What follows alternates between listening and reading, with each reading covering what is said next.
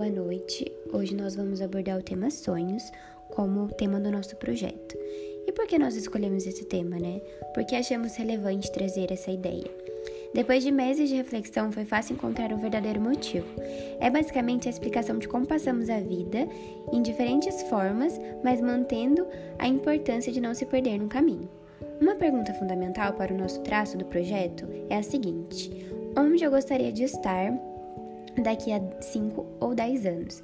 Baseando-se na ideia de futuro que procuramos ter e como um projeto ao qual seguirá sendo criado, aparece a importância de seguir e se moldar um projeto de vida para nos dar uma melhor direção.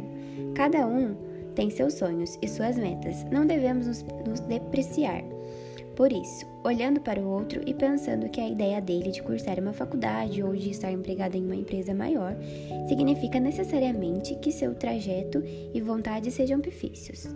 Precisamos aprender que cada um, cada um tem seus sonhos e suas metas. Somos únicos e individuais. A partir disso, é importante lembrarmos do fato de que não podemos nos comparar e nem se espelhar nossa vida a vida ao lado. Nada acontecerá do dia para a noite, serão dias de trabalho árduo, rotina e esforço repetitivo, mas é preciso moldar-se, adaptar-se e ir à luta para realizar os sonhos. Devemos ressaltar que antes de procurar o caminho é preciso especificar nossos objetivos e estes devem, ser, devem estar aliados com os nossos valores, nossos princípios e orientadores, dos quais nós queremos e não podemos nos afastar. Importante é cercar-se de boas pessoas que nos motivem e nos façam ver o que é melhor de cada situação. Também é preciso estar atento aos pensamentos e estado emocional. Pensamentos são como pequenas pessoas falando dentro de nós. Essas conversas ocultas determinam o que vamos fazer, que caminhos vamos seguir. Não posso controlar meu próximo pensamento, mas posso controlar o meu pensamento atual. Por isso, escute atentamente o que está falando para você mesmo. Não diga que pode. Nossos pensamentos orientam nossas ações e nossos estados emocionais. Quando pensamos o quanto somos abençoados, o quanto a vida é bela e o quanto somos privilegiados, Entrare... entramos num estado de graça emocional. Temos mais disposição, nos tornamos mais alegres, mais fortes e mais felizes.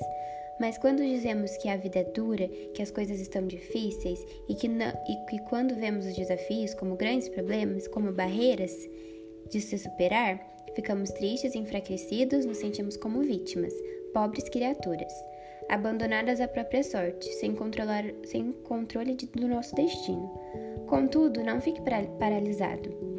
Assim que estiver estabelecido o, obje o objetivo, Faça o seu plano de ação e comece a agir imediatamente. Acredite em você, acredite na vida e nas pessoas. Parta para a ação e não desista. Não podemos nos estagnar em pensar que tudo sairá a mil maravilhas, pois nada é feito dessa forma. Muitas vezes gostamos de nos questionar os porquês da vida, o porquê algo aconteceu e quais as medidas devem tomar. Devem tomar o que alcançar, aonde estou indo e aonde quero chegar. Nós não paramos para pensar no processo e como aquilo nos ajuda a crescer e ser melhores.